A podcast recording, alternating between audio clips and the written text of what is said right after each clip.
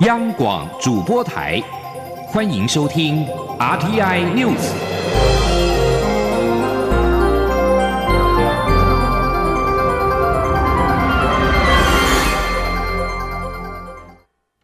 各位好，我是主播王玉伟，欢迎收听这节央广主播台提供给您的 RTI News。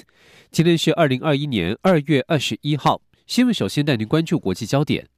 缅甸军警在二十号突袭瓦城一座造船厂的反政变示威人群，结果出现了暴力场面。军警对抗抗议群众，发射实弹和橡胶子弹，造成至少两人死亡。缅甸若干城镇都有反对军方政变的民众上街抗议，要求终止军事统治、释放民选领袖翁山苏基等人士。在缅甸第二大城瓦城，有些民众以弹弓攻击警方，而警方则以催泪瓦斯和枪弹回应。救助伤者的急救医疗人员证实，至少另外有六人是遭到实弹射击。瓦城救难志工单位的负责人高翁表示，有二十人受伤，两人死亡。缅甸军事镇压造成两人死亡之后，欧盟外交政策首长波瑞尔在二十号强烈谴责缅甸军方暴力对付和平示威抗议的民众，并且表示欧盟将会做出适当决定。波瑞尔指出，二十二号在布鲁塞尔集会的欧盟各国外长将会讨论缅甸境内的最新情势发展，并且做出适当决定。英国外交大臣拉布表示，英国将会考虑对涉及暴力镇压抗议民众的那些人采取进一步的行动。而新加坡外交部长则表示，向手无寸铁的民众使用致命武器是不可原谅的行为，呼吁缅甸当局防止进一步发生暴力和流血事件。新加坡是缅甸最大的投资国。继续将焦点转回到国内。前总统府国策顾问黄坤斌在二十号辞世，享其寿九十二岁。总统府表发言人张敦涵表示，蔡英文总统闻讯之后感到万分的悲痛，也万分不舍。坤斌伯不只是蔡总统非常敬重的长者，更是总统农业政策的重要顾问。张敦涵表示，坤斌伯生前致力于推广台湾的农村文化。蔡总统每一次与昆宾博互动交谈时，都能从他的身上感受到生命的智慧，而昆宾博一生所代表的，正是台湾人乐天敬天的打拼精神，以及不畏艰难的朴实任性。张敦还表示，总统深盼昆宾骂和家属一定要节哀保重，也请台南市长黄伟哲及农委会主委陈吉仲全力协助家属治丧事宜，并且也将安排合适的时间前往致意，希望昆宾伯安息，也期盼吴米勒的精神永存。在纪录片《吴米勒》当中扬名的老农黄坤斌，在二零零五年在电影当中演出日常的自己。大喊“吴米勒，吴米勒”，心情放轻松的农村谚语，让人印象深刻，也使得他从台南后壁默默无闻的小农，顿时成为全国的知名人物。当时昆宾伯已经七十五岁。不过，在电影大出风头，黄坤斌则是不改淳朴的本色，没有被名气冲昏头，还是回到后壁乡间种稻。二零零六年，在以一泉香米台农七十一号击败了花东米，勇夺第四届全国稻米品质竞赛冠军，让台南的后壁好米成为了米王。长期待在农村，黄坤斌没有想过稻米得奖之后可能带来的巨大收收益，反而将得奖的十公斤白米以新台币一百万元标出，在全数捐出，成立五米乐基金会，全力推广台湾米。而黄坤斌无私的心，让他的小人物身影更显伟大，也开启了台南后壁清聊的黄金十年，吸引了大批游客到访打卡。继续要关注的是对于老年人的权益保障。目前台湾保险公司所贩售的一般寿险保单，承保的年龄多半只到六十五岁。金管会为了让高龄者也能够享有保障，于二零一六年底开放小额中老保险商品。当时每人累计的保额上限只有新台币三十万元。考量国人的平均保额已经达到七十几万，金管会预计在上半年完成法规修正，将小额中老的保额上限从现行的五十万再提高到七十万。保险从业人员表示，目前小额中老保单承保的年龄最高可以到八十四岁，再加上一般比一般寿险的保单便宜三成，如果一级失能也能够享有保障，询问度不差。请听记者陈林信宏的采访报道。由于台湾人口结构老化加速，青壮人口对社会经济的负担越来越重。金管会于二零一六年向国内保险公司发出公文，希望开发设计及推广小额中老保险商品，以满足高龄者基本保险保障需求。至于推动小额中老保险商品且绩优的业者，金管会也会给予奖励。小额中老保单一开始推出，每人只能购买一张，保额最高三十万。二零一九年扩大至每人限购两张，最高保额拉高至五十万。监管会近期考量国人平均保额已拉高至七十多万元，因此预计今年上半年将再进一步拉高小额中老保单的额度，让每人限购达到三张，最高保额七十万。保险从业人员表示，目前小额中老保单十六岁就可以投保，最高投保年龄可以到八十四岁。由于是政策性保险，保费较一般寿险保单便宜三成，再加上投保不看体况，年长者询问度不差。地律保险经纪人北武营业处主任宋柔珍表示，他曾经就遇过一位七十多岁的长者，因为其中一位孩子领有身障手册，这位长者希望将身后所留的资金指定给这位孩子，因此透过购买小额中老寿险保单完成了心愿。不过，他认为年轻人可能较不适合购买小额中老保单，应该先考量自身医疗保障是否足够。宋柔珍说。很多消费者会因为看，只说很保费比较便宜啊，然后他可能就是是那个保可以投保的承保的年龄比较高，他们就会想要投保这个。大部分是，但是如果是年以年轻人来说的话，其实小额终老。大概就他是不是要投保这个，他可能要做一些考虑，比如说他自己本身的医疗保障是不是足够了？哦，那他如果有多余，就是有多余的经费，就是他的负担能力还 OK，那他再去考虑这个小额终老保险。根据金管会的统计，截至去年底，国内已经有十四家寿险业者开办小额终老保险，有效契约件数为五十五万多件，年成长百分之十二多，其中投保年龄超过五十五岁以上有效。契约件数达二十五万多件，年成长百分之十四。中央广播电台记者陈林信鸿报道。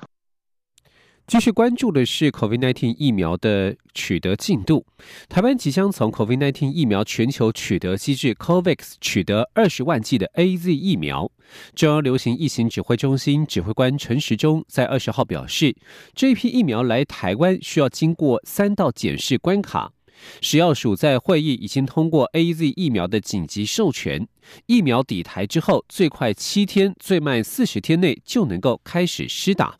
前天记者陈国伟的采访报道。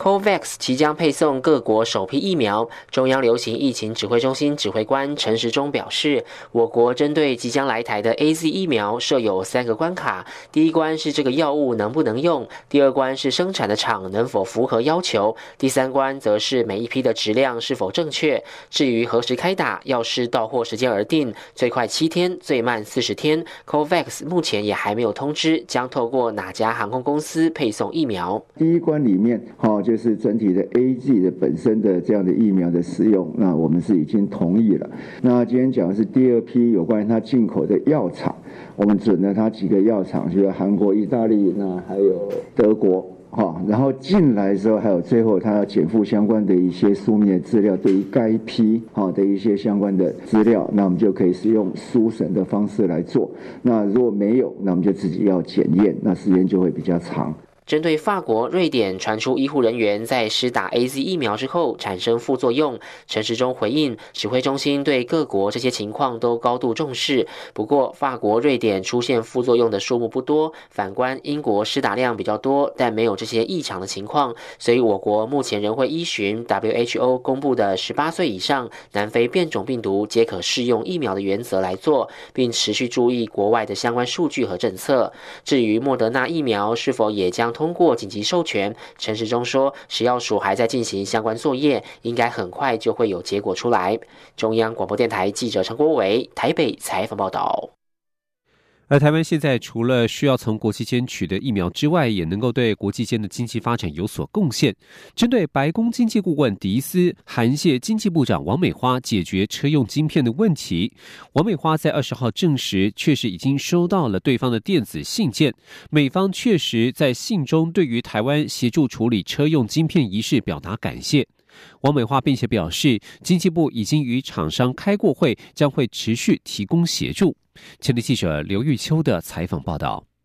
全球车用晶片供不应求，影响汽车生产。台湾身为晶片制造大国，意外成为各国求助的对象。日前有外媒报道指出，白宫经济顾问迪斯曾写信给经济部长王美花，感谢台湾出力协助解决美国车用半导体短缺的问题。对此，经济部长王美花二十号陪同行政院长苏贞昌视察基隆河水防道路兼自行车道规划办理情形，受访时证实，确实已收到电子档的信件。美方于信中对台湾处理车用晶片的问题表达感谢。昨天晚上哈有收到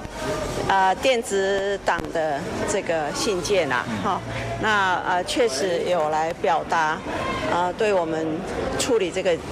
车用晶片的问题表达感谢。好，那我们也跟厂商开过会，大家都知道嘛，哈，那我想后续就是啊厂商会啊做他们应该有的处理。王美花也进一步表示，车用晶片短缺的问题是在去年下半季就产生。因为车子的需求增长，原来的车用晶片库存都已经降到非常低，所以才会产生后续的问题。媒体追问美方的来函是否有指定或是特别钟爱的厂商，王美花说：“台湾是车用晶片非常重要的供应国家，四家晶片制造商都有，有的占比大，有的占比少，都会是重要的来源。”外传日本等其他国家也都向台湾提出需求。王美花说：“车用晶片对全球的车厂影响很大，美国、日本、欧洲都是重要的车厂国家，当然都会非常关心，也确实会有需求存在。台湾会尽量协助。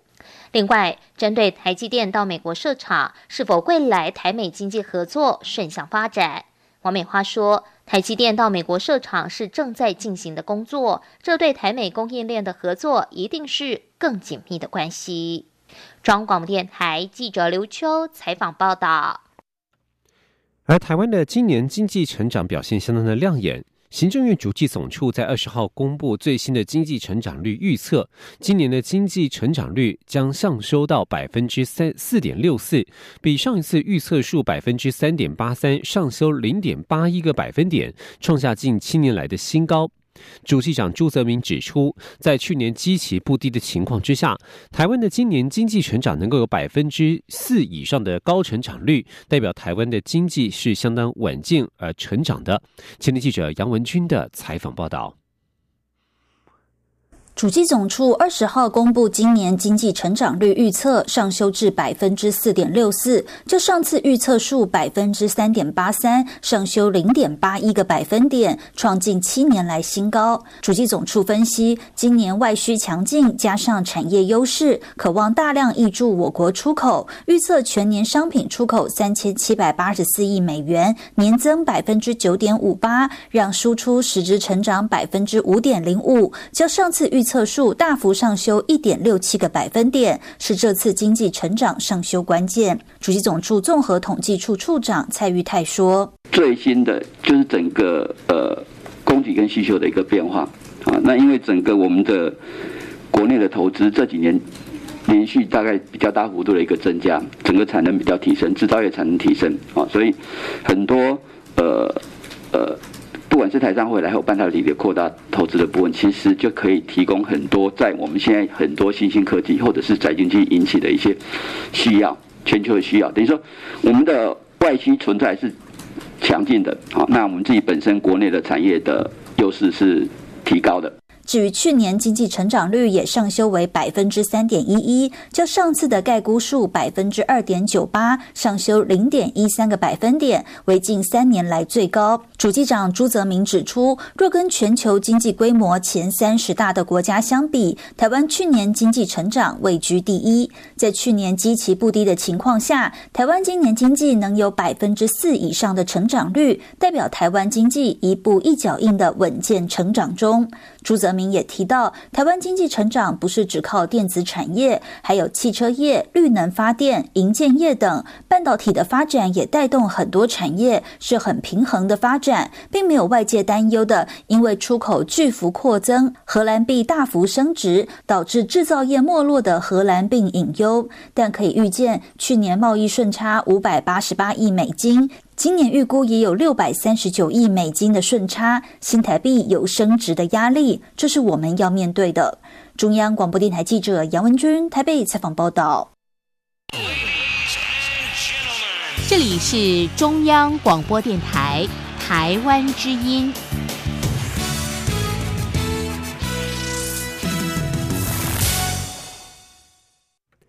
各位好，我是主播王玉伟，现在时间是上午的六点四十五分，欢迎继续收听新闻。行政院长苏贞昌在二十号视察基隆河脚踏车道，并且亲自从细致骑到了五堵旧隧道口，体验清水乐活单车行。苏贞昌表示，政府将投入新台币一点八亿元，连接台北、新北到基隆的河岸脚踏车道，让民众白天可以在淡水逛老街，晚上到基隆庙口吃小吃。前天记者王维婷的采访报道。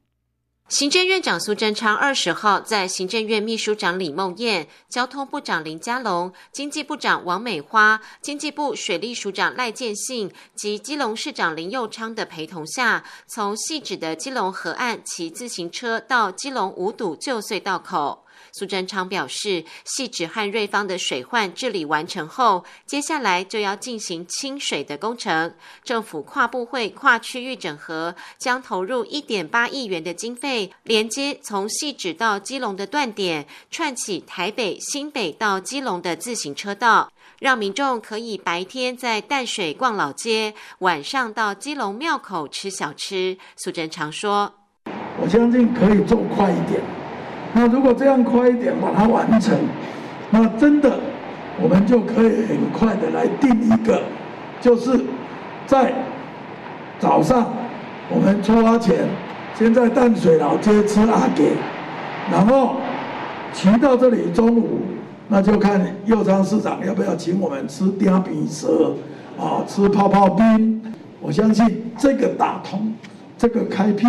这样的活动之后。就有很多期待很久的脚踏车客，或者新开发出来的脚踏车客，就可以这样起来。苏贞昌表示，台湾有最好的脚踏车道环境，且民众近年更注重健康运动。驻台外交官要回国时，都要骑单车环岛、攀爬玉山、阿里山，和到台湾各地旅游。他说，台湾防疫有成。民众也可以多利用脚踏车看看美丽的台湾。交通部也在眼里，在疫情过后要推出吸引国际观光客来台湾的骑单车行程。水利署长赖建信表示，从细只要串联基隆的脚踏车道，在基隆辖内共有七处断点需要建设，预计二零二二年六月串联。中央广播电台记者王威婷采访报道。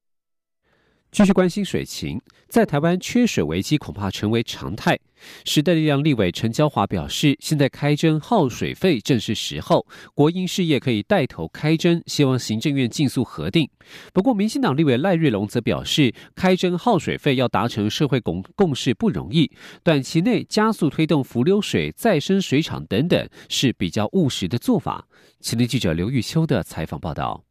立法院法制局最新研究报告指出，气候变迁严重，台湾所面临缺水危机可能成为常态。经济部除了应该检讨工商业水费明显偏低的情形外，更应积极检讨依法开征耗水费的时程与做法，并改进疫情期间齐头式的水费纾困方式。对此，过去已多次提案开征耗水费的时代力量立委陈娇华表示，缺水并不是去年才开始，三四年前中南部就有半年不下雨的情况。他呼吁行政院在气候变迁、地球暖化严重下，一定要尽速核定耗水费的开征，并一并检讨产业升级。陈娇华并具体建议，可从国营事业带头开征，包括一些 GDP 奉献比较小的这些产业，除了辅导转型之外，那开征耗水费也是让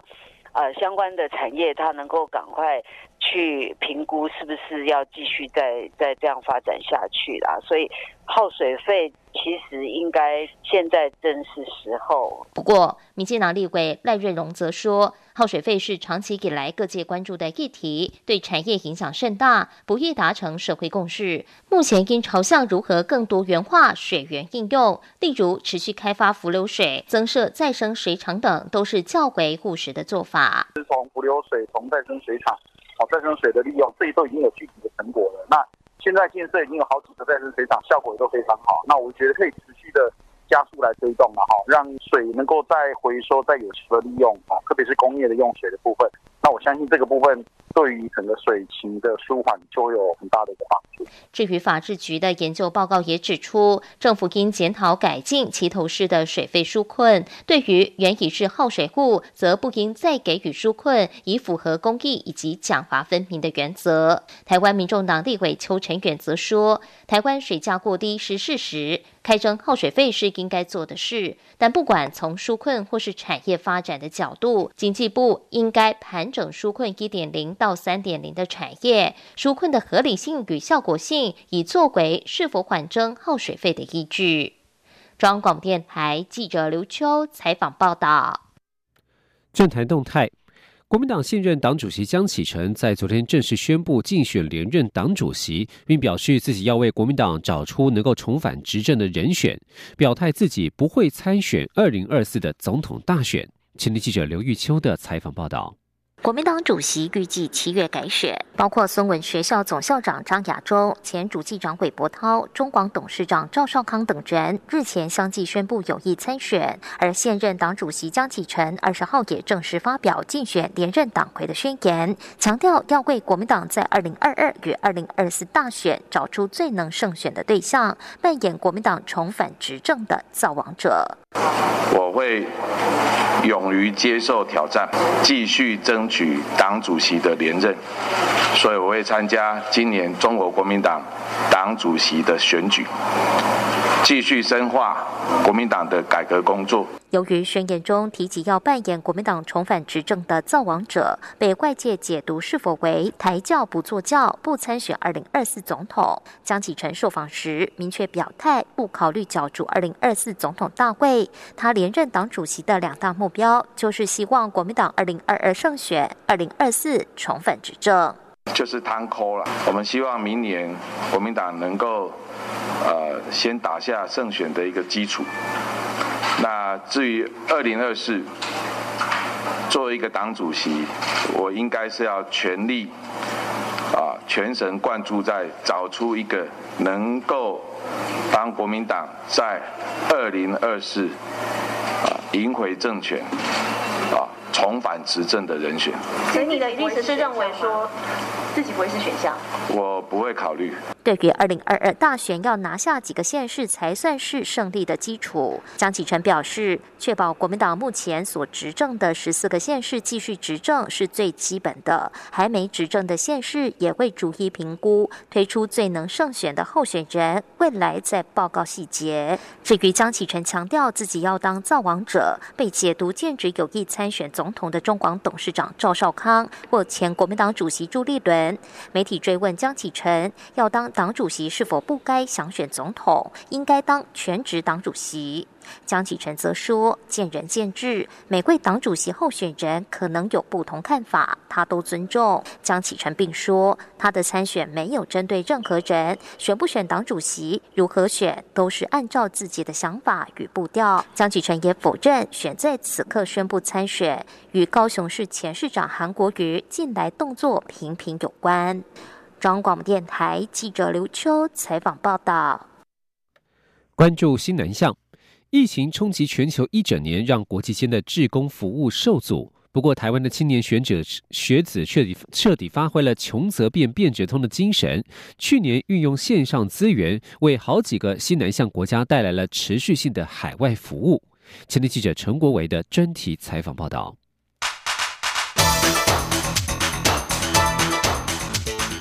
专题报道。秉持就是要照常服务的精神，台湾多所大专校院的海外志工服务团没有因疫情停下脚步，个个都想尽办法，如同表演特技班，仍然致力找出最符合当地师生需求的服务内容。国立台北教育大学小太阳服务队往年锁定泰国北部偏乡的光复高中小学部及广华学校前往服务，去年改以线上方式设立国北小太阳学习资源网，内容涵盖学生学习、教师交流、升学辅导以及好站推荐等四大专区，让当地学童以多元的方式学习华语文。小太阳服务队团长陈品瑜说：“网站中有笔顺学习网、国语小字典、绘本花园以及小学华语文课本的录音档，有把他们当地的课文每课都去录音，然后把那个音档放在网站上面，然后提供学生他们可以在课后或者课前的时间去自己听那个课文朗读，然后去熟悉那课课文。”陈品瑜提到，团队也将过去几年学长学姐制作的故事集剪辑成有声书，把那个图画就是把它拍照，然后把它剪成一个影片这样子。然后那个目前我们是放在 YouTube 上面。以前都会到柬埔寨米勒国际学校服务的静宜大学柬埔寨国际职工团，去年则以中秋节为主题录制线上教学教材。指导老师林英红表示，米勒国际学校是一所中文学校，全校约有八十位学生，年龄介于十五到二十岁。静宜职工团在当地的中文教学服务是配合学校使用的教材进行听说读写等课程，并透过认识台湾文化、中文歌曲、绘本。阅读等主题课程展开文化交流。他也有培育几位就是中文程度比较好的孩子。我们不在的时候，这些孩子就是他们的老师。所以我们去教的时候，我们不是纯粹只有给他们教案，就是我们会透过配合那个当地的老师当做我们的翻译，然后我们也直接的去教中文的部分。李英红说，去年录制的教材有介绍中秋节的由来、月饼制作、烤肉赏月等内容。我们在过往的三年的服务期间里面，我们也有导入一些中华文化、元宵节啊各个节庆活动的一个交流，甚至是带领他们去认识台湾。然后他们上完这个课程之后，他们都有一种豁然开朗的感觉，因为其实他们可能从来根本就没有出过他们的家乡。所以他可以透过我们的课程里面去知道外面的世界长什么样子。他们其实就是那个学习的那个好奇心是蛮强的。同样也是在柬埔寨文藻外语大学的国际职工共创就医无障碍团队，过去是到偏乡小学进行环保与卫生教育。曾任队长的陈新安表示，他们协助当地学校将洗手台调整到适合孩童洗手的高度，并在洗手台彩绘正确洗手步骤的图示，以及教学生集中垃圾和资源回收的观念。同时，也在相关的卫教活动中融入英语教学。我们将卫生教育啊，还有环保的知识带入我们的教学中。那这些小学普遍程度比较高，所以我们就可以教一些句子啊，或是一些单字、智慧量的提升。而在疫情影响下，团队借由网络会议软体，每周线上开课教英语。团员们透过肢体语言、声音模仿以及物品展示，让当地的小朋友不会害怕学英语。其实当地的孩童是蛮好学的，那他们只是欠缺这个机会去让他们提升这样子。因为像种子的概念，长久起来，我觉得他们的能力是会逐步的提升的。团员也和高雄旗山国小学童合作，一起制作口罩套及爱心卡片，再寄到柬埔寨送给孩童，令当地师生都好高兴，觉得所收到的不只是防疫物资，还有来自台湾师生满满的爱心。另外，国立成功大学的 Pass by Value 马来西亚资讯教育职工团，则以原住民部落的幼教老师为主要的服务对象。团长林芳一指出，以前去服务时，发现有些老师从来没碰过电脑，所以他们从硬体开始教起，后续才介绍基本的文书软体。对于 PPT 的使用非常的有兴趣，因为他们觉得就是让小朋友曾听一个故事的时候有更不一样的呈现方式，就是动画啊，还有转场等等的，就会比较吸引小朋友目光。团队去年因应每个老师资讯教育程度的不同，设计各类线上课程，包括从最基础的认识电脑、如何使用滑鼠，到文书软体及进阶 Google 功能的使用，还有介绍影片剪辑软体。更难能可贵的是，这些教学影片是以马来语。以上新闻由王玉伟编辑播报，谢谢收听。